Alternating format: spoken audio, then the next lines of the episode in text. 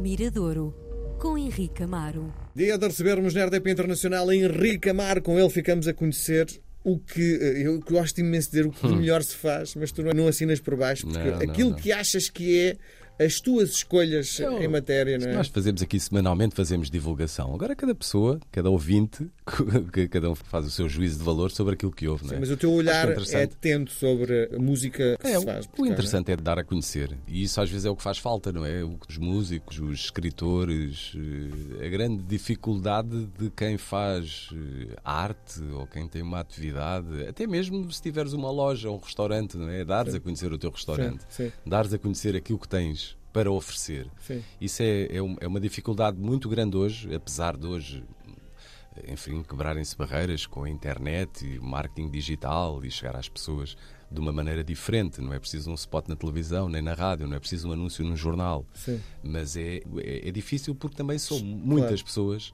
Sim. a quererem com o mesmo ob- objetivo. E, e grande parte do- dos nossos colegas da comunicação trazem-nos coisas que são já conhecidas, não é? É muito difícil arriscar Sim, quando se temos traz. um bocadinho de tudo. é? Se se analisarmos, às vezes nós eh, queremos comparar, eh, às vezes dizemos, eh, eu discuto isso até com pessoas próximas e que é, ah, a rádio em Portugal ou está muito mal ou está muito bem.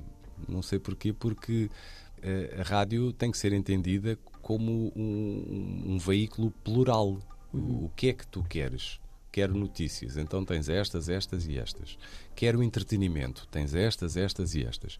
Quero conhecer música nova, tens estas, estas e estas. Isto do ponto de vista de rádio tradicional. Sim, Depois, sim. então, se fores para, para a net radio, então o mundo está eh, nas tuas mãos. Sim. Portanto, não há razão para isso. Tu não podes ler o, o público com o mesmo critério ou com o mesmo ponto de partida ou Manhã, expectativa não é? como lês o Correio da Manhã. Claro, mas há é? espaço para os dois. Há espaço para os dois. Sim. Tu não vês a RTP2 com o mesmo vá lá, ponto de partida com que vês a, a SIC ou a TVI Sim. ou a própria RTP1. Sim.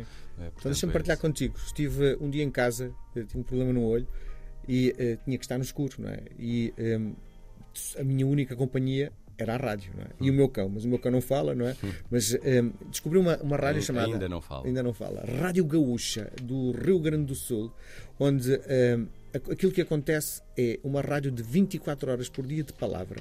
E eu achava, que trabalho em comunicação há algum tempo, eh, que era impossível tu teres um, um, um discurso interessante 24 horas por dia sem me dar música.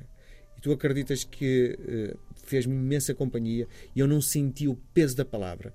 E é interessantíssima a forma como, eh, se calhar, os brasileiros têm uma cultura diferente da nossa. Era impensável em Portugal tu teres uma estação de rádio 24 horas por dia só de palavra, sem é, música. É, é- era, é muito desafiante. Sim. É muito desafiante. Sim. O- E ser-se interessante 24 horas por dia, eu ficar ligado, não é? o- Isso é muito difícil. Muito facto, é- é difícil. muito e o difícil. ritmo das eu coisas. sou um grande fã, eu, como ouvinte de rádio, sou um grande fã de, de palavra na rádio. Interessa muito, muitas vezes ando à procura da rádio onde alguém está a dizer alguma coisa. Sim. Eu gosto muito da- do talk radio, Sim. sou, sou um grande fã.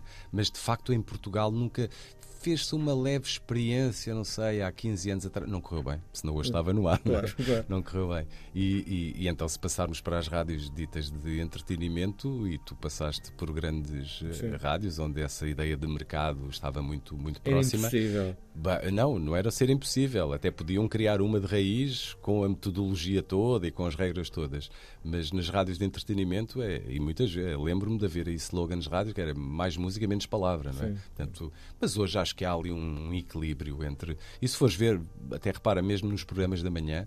O que dá muito valor aos programas da- manhã e É a seja- conversa, no fundo, Sei, não é? Sim, no fundo, e até A mesmo música na é rádio de entretenimento, na rádio comercial, na RFM, no- na Renascença, são as palavras, são as pessoas que lá estão, é que, é que lhes dão, não é, não é só a música que tocam. Claro. E hoje vai-nos trazer um grande produtor. Sim, um grande é? produtor, um músico, um excelente instrumentista pá, e uma pessoa também adorável que se chama Benjamin. hum, enfim, já, acho que já falámos aqui várias vezes do, do trabalho do Benjamin. A última vez que falámos aqui sobre o trabalho dele foi hum, Um, pelo propósito da produção da Foi. Joana Espadinho, não é? Não, falámos depois disso, já falámos sobre o tributo do Tosé Brito, Ok. feito ao Tosé Brito. Foi o, o Benjamin Que meteu que as mãos na massa, não é? meteu as mãos na massa. O Tosé Brito e a Inês Menezes escolheram os intervenientes e o repertório e o Benjamin foi então o arquiteto daquilo tudo, deu, deu, deu uma unificação musical ao, ao disco todo. Eu não conhecendo o trabalho, eh, mas as coisas que me vêm parar ao colo, acho que ele é inovador do ponto de Sim. vista da, da criação, não é? Sim. E, por exemplo, consegue criar coisas também, utilizando a palavra inovação, com sonoridades dos anos 80. Sim, muito. Ele vai, vai buscar muito. Tem uma escola, diria uma escola. Nós vivemos a era digital, mas ele tem uma. E sendo ele um- uma pessoa eh, jovem, não é? Um, lá, um filho da era digital, ele tem uma escola analógica. é? Ele vai em busca de um ideal sonoro e de determinado tipo de sonoridade, não só de referência estética, como de- do ponto de vista de metodologia de gravação, de mistura. Ele é muito, é muito ancorado, se calhar, numa escola americana e até inglesa, de anos, anos 70, um pouco até de anos 80, eh, e consegue conciliar isso muito, muito bem. É um músico que toca hum, gera muito bem os teclados, portanto, cria ali um, determinado tipo de sonoridade muito, muito forte. E depois tem um estúdio, que é o estúdio onde ele trabalha, que é o estúdio submarino, porque eu nunca lá fui, já vi fotografias, mas é assim uma cave assim muito estreita e comprida, na, na lógica de submarino. E eu, porque é que trago hoje o Benjamin? Porque ele tem uma canção nova que se chama Estrada da Luz e serve para. É, é uma, uma canção que ele lançou agora para anunciar a sua própria editora, que se chama Discos Submarino.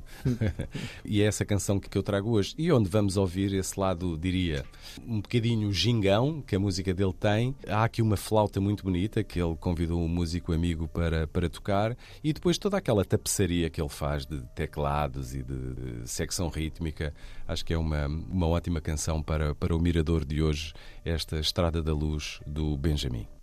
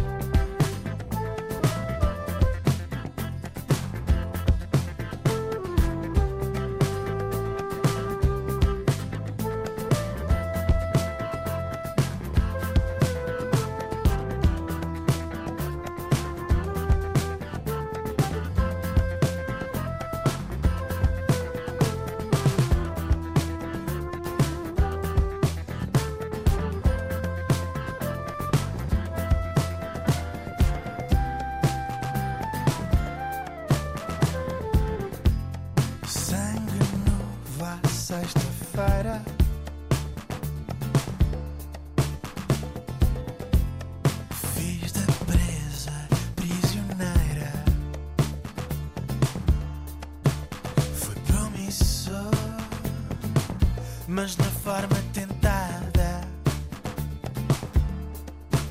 é que o vapor bateu na dose errada. Quando a subida é maior, a queda custa mais. Vou embrulhar-me em suor, que o tempo volta atrás.